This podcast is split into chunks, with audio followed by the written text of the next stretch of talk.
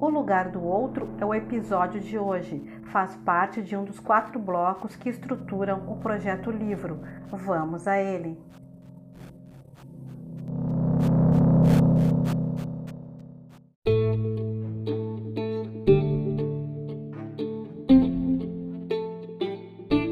Lugar do Outro.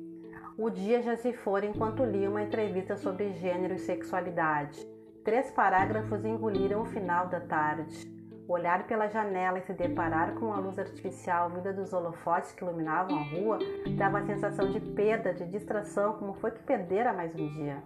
Passou através das horas e das pequenas atividades de uma tarde de sábado, tão presente no chimarrão das quatro, na sensação de conforto ao sorver um chá quente amargo, tão diferente da temperatura morna das 18 horas. Teria que cumprir a convenção do dormir em algumas horas.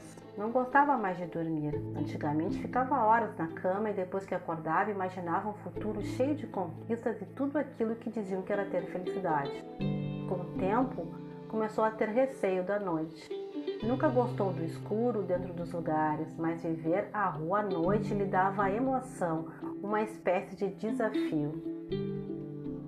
Eva escrever o parágrafo sem convicção, pensando em que mulher seria aquela com aqueles pensamentos e aflições.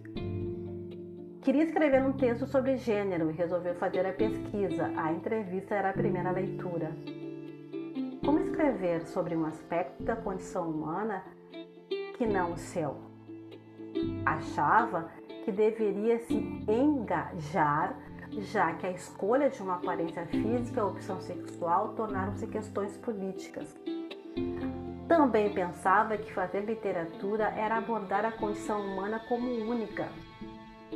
Surgiram muitos rótulos para definir preferências e anseios que sempre existiram de forma mais ou menos assumida de acordo com o tipo de sociedade na história da humanidade estavam na fase da identificação no processo histórico destes grupos, parte de uma caminhada que buscava a conquista de direitos. Precisava ir atrás dessas pessoas e conversar com elas, aonde estavam e por que não estavam em todos os lugares. Como fazer uma abordagem sem parecer uma entrevista e receber respostas espontâneas?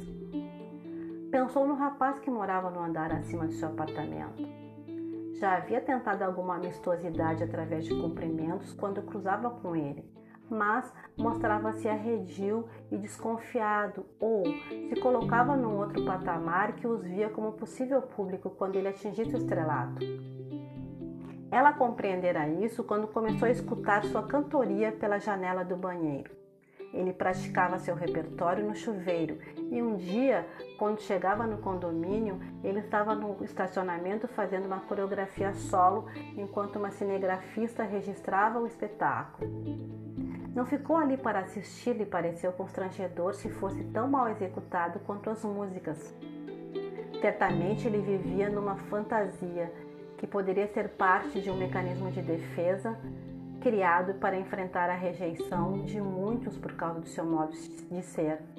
Um homem alto e gordo não passa despercebido, e neste caso tem que criar armaduras desde a infância. Não iria incomodá-lo ou a seus amigos com a sua curiosidade. Numa noite, ao entrar na portaria do condomínio, cruzou com ele saindo com umas pessoas vestidas com roupas brilhantes, sapatos de salto alto, perucas e muita maquiagem. Foram gentis lhe dando a vez para entrar e ela sentiu-se acolhida e contagiada pela animação. Não percebeu o risco que corriam ao saírem assim tão livres.